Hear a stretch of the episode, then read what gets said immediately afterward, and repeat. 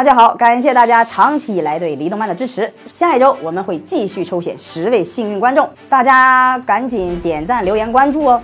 大家好，欢迎收看《离动漫之奥特说》。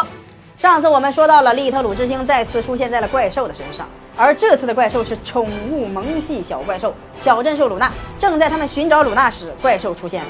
怪兽是冲着鲁娜的利特鲁之星来的。小鹿变成了捷德奥特曼去阻挡怪兽。结果没想到，利用鲁娜赚钱的桂智为了保护鲁娜，奋不顾身地跑去怪兽那附近，真是世界充满爱呀！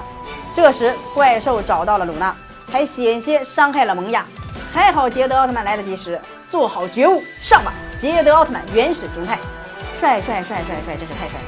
捷德奥特曼跟怪兽展开了激烈的战斗，桂智不顾自身的危险，找到了深陷困境的莫可。怪兽这个时候也发现了莫可，并向桂枝的方向走去。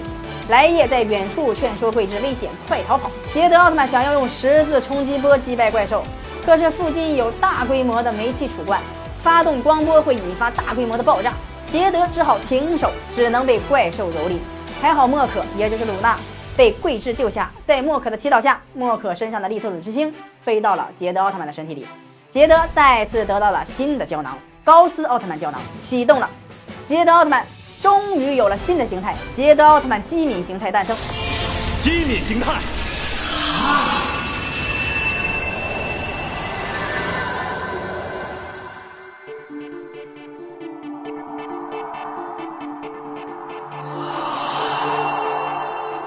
蓝色捷德运用阿特姆斯冲击波将怪兽击飞，远离了煤气储罐。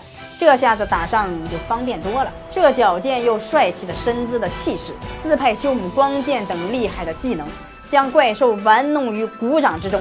一阵帅气的战斗下，怪兽被捷德奥特曼用斯麦修姆净化光线，使怪兽冷静下来，并回到了地下深处。桂智与莫可幸福的生活在了一起。可是危险并没有解除，辅警 2K 再一次运用了胶囊，召唤出来更强大的怪兽。这下。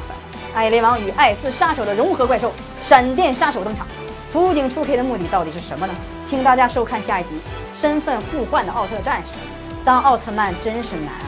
我们还准备了一篇捷德奥特曼机敏形态的简介，感兴趣的朋友们呢，可以关注我们的立动漫头条号，回复“机敏奥特曼”，我们会将文章推送给您，请大家继续关注我们哦。